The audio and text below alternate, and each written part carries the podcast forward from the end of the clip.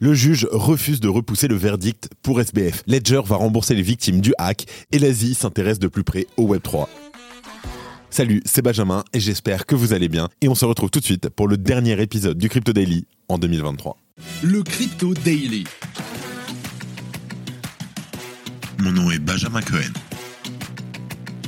Et vous êtes bien sur le Crypto Daily le podcast qui traite de l'actualité crypto, NFT et métaverse.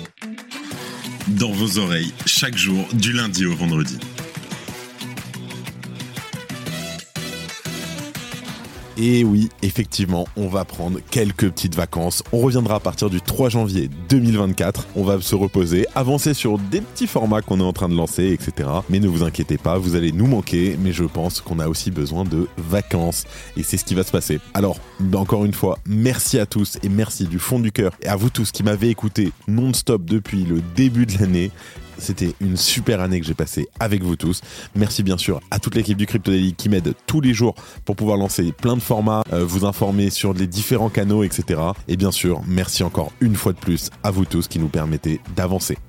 Et en première news aujourd'hui, le juge fédéral américain Lewis Kaplan a refusé de reporter la sentence de SBF malgré la demande des avocats de repousser la date prévue du 28 mars à début mi-mai 2024. En deuxième news, après le hack ayant touché son Connect Kit, Ledger s'est engagé à ce que les victimes soient dédommagées d'ici la fin du mois de février 2024. On fait un petit retour sur les actions qui ont été mises en place. Et en dernière news, l'Asie manifeste un intérêt pour le développement du Web3 avec un cadre visant à favoriser l'adoption et la croissance des services Web3. On en parle dans un instant. Mais avant tout ça, et pour la dernière fois de l'année, le camp du marché. Here comes the money. Here we go. À l'approche de Noël, le marché reste toujours dans le vert. Le Bitcoin gagne 2% et se situe à 43 700 dollars. L'Ethereum stagne mais gagne 0,07% et reste au-dessus des 2200 dollars. Le BNB gagne 2,56% tandis que le Solana poursuit sa marche en avant avec une hausse de 12%. L'XRP se stabilise avec une hausse de seulement 0,86%. L'ADA gagne 1,7% et la VAX augmente plus fortement de 9,5%. Et le Dodge gagne lui 1,5%. Et avant de passer aux news, et depuis le mois de décembre, le Crypto Daily vous offre une opportunité unique de remporter un cadeau pour Noël. Dans le cadeau, pour l'instant, attention, il y a plus de 950 euros de cadeaux à remporter pour la première personne ou les premières qui iront nous remettre la seed phrase complète qu'on a distillée un peu partout sur tous nos formats depuis le début de mois de décembre, donc un peu sur Twitter, un peu sur le podcast, etc. En tout cas, un grand merci à nos partenaires du jour, le jeu Web3 sur Solana Tugs, la marque Money Matrix Apparel et bien entendu les fameux Bubble Maps qu'on a reçus d'ailleurs en interview pour leur confiance. Le mot du jour et le dernier donc sur le podcast est present. P-R-E-S-E-N-T. Présent. P-R-E-S-E-N-T. Et en première news, le juge refuse de repousser le verdict pour SBF. Alors, l'ancien PDG de FTX, Sam Bankman-Fried, a vu sa demande de prolongation du processus de jugement refusée par le juge fédéral. La défense de SBF avait demandé entre 4 et 6 semaines de report, évoquant la possibilité d'un deuxième procès débutant plutôt en mars. Cependant, le juge Lewis Kaplan du district sud de New York a rejeté cette motion, arguant que la défense n'avait pas contesté la date du 28 mars lorsqu'elle avait été fixée initialement. Sam Bankman-Fried doit également être interrogé aujourd'hui par le système américain de probation et de services préventifs qui devrait recommencer une peine finale. Ses avocats ont fait valoir que la défense avait besoin de plus de temps pour se préparer à la procédure de détermination de la peine. La défense explique qu'elle doit notamment rassembler les documents nécessaires à la présentation de la sentence et se préparer à l'entretien préalable. Mais selon les avocats, les documents gouvernementaux nécessaires à la détermination de la sentence ne seront pas déposés avant le 2 février prochain. Monsieur Bankman-Fried doit également faire face à un second procès qui doit s'ouvrir le 11 mars pour des accusations liées à une fraude bancaire présumée et à la corruption de fonctionnaires chinois. Ces avocats ont fait valoir que le gouvernement n'avait pas encore décidé s'il avait l'intention de poursuivre le procès ou pas. En tout cas, les avocats de SBF ont donc exprimé des préoccupations sur le début du processus de jugement, alors même que les deux affaires ne sont pas encore résolues. Pour rappel, Sam Bankman-Fried a été reconnu coupable le mois dernier de sept chefs d'accusation de fraude et de conspiration après que les procureurs aient allégué qu'ils avaient détourné des fonds des clients et investisseurs de FTX ainsi que des fonds des prêteurs d'Alameda Research. Mais selon le juge, si le département de la justice décide de procéder à un deuxième procès sur des charges de fraude bancaire et de conspiration, le jugement pourrait malgré tout être retardé. 3 candidats, 90 questions, 1 million de Satoshi à gagner et ça commence ce soir, le Crypto Show sur le Crypto Daily. C'est ce soir à partir de 18h sur YouTube. Alors préparez votre soirée, préparez les popcorns, les boissons et profitez d'un petit moment sympathique. On change un peu de thème, mais je suis sûr que vous allez apprécier. Ce soir à 18h sur YouTube.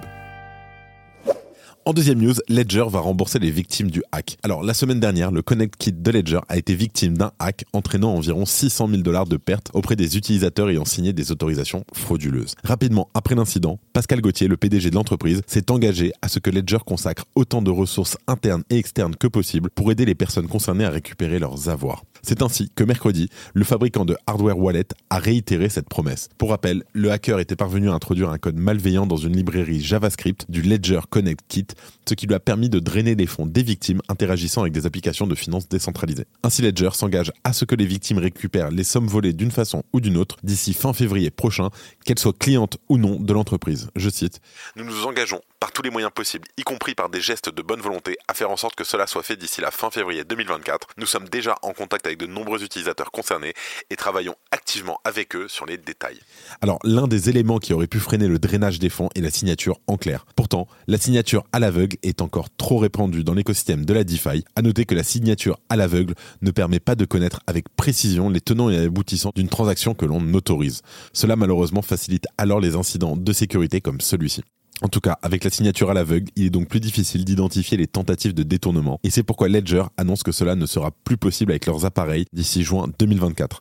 Pour ce faire, l'entreprise invite les développeurs à intégrer sa fonctionnalité Clear Signing dans leurs applications.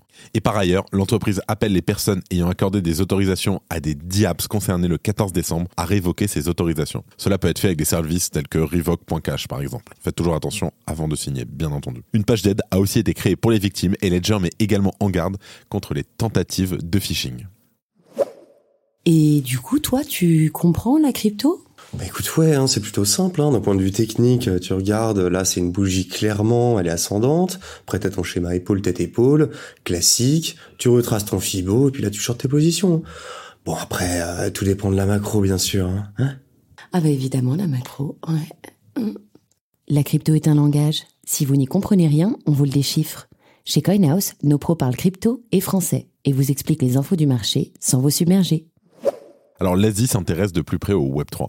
Jusque-là, l'objectif était principalement d'identifier la prochaine hype censée porter une hausse du marché des cryptos, avec bien souvent comme point de départ un halving du Bitcoin à l'origine d'un retour de la liquidité et de l'appétit pour le risque. Et les domaines prometteurs ne manquent pas, comme l'intelligence artificielle, l'émergence du secteur social fi avec des projets comme Friend.tech ou encore la tokenisation des actifs financiers. Un constat effectué par Amanda Cassat, la fondatrice et PDG du studio marketing Sérotonine dédié au Web3. Je cite Les cycles sont alimentés par plusieurs facteurs, notamment la réduction de moitié du Bitcoin, les changements dans les paysages macroéconomiques autour des élections américaines ou encore les taux d'intérêt de la Réserve fédérale. Mais au-delà de ces considérations stratégiques plutôt classiques, un autre développement semble se jouer en arrière-plan, avec comme point de départ les États-Unis aux prises avec les réglementations en matière de crypto-monnaie. Une situation dont la conséquence directe déjà enclenchée par la plateforme Coinbase est de voir de nombreux acteurs de cette économie numérique se tourner vers des terres plus accueillantes pour commercialiser leurs nouveaux produits crypto. Comme le souligne très justement Amanda Cassat, l'enthousiasme pour les crypto-monnaies en Asie est difficile à ignorer. Il suffit de voir par exemple comment Hong Kong est considéré par certains comme un possible laboratoire crypto à ciel ouvert, géré en sous-main par la Chine. Alors, tout cela avec la perspective d'une vitesse asiatique en train de s'enclencher dans tous les domaines. Amanda Cassat ne manque pas d'exemples pour démontrer sa théorie. On peut par exemple citer la messagerie Telegram en train de tester un portefeuille crypto autonome en Asie, ou encore le lancement du stablecoin FDUSD par First Digital à Hong Kong en juillet dernier. Et même la société Ripple oriente désormais son développement à Singapour. Une vitesse asiatique qui pourrait donc bien donner une tonalité différente au prochain marché aussi. Et avant de terminer, les actualités en bref et pour la dernière fois avec notre partenaire Bean Crypto. Bybit étant son POR. Alors Bybit a établi un nouveau standard avec son dernier rapport de preuve de réserve couvrant 32 cryptos avec une collatéralisation des tokens allant de 100 à 124%. Les ETF pourraient révolutionner Wall Street selon Saylor. Michael Saylor, anciennement PDG de MicroStrategy, a prédit dans une interview Bloomberg que l'approbation d'un ETF Bitcoin Spot serait le plus grand développement à Wall Street depuis 30 ans. l'ex-DG de Binance France suspecté de prise illégale d'intérêt. Stéphanie Cabossioras est au cœur d'une polémique suite à son passage chez Binance France. L'association Anticor a transmis un signalement à la justice suspectant une prise illégale d'intérêt liée à son rôle clé dans l'obtention par Binance du statut de PSAN. Solend débarque sur Sui. Cette expansion, la première de Solend en dehors de Solana, souligne la confiance de l'équipe dans la technologie de Sui. Avec 140 millions de TVL et 140 000 utilisateurs, Solend est un acteur majeur de la DeFi sur Solana.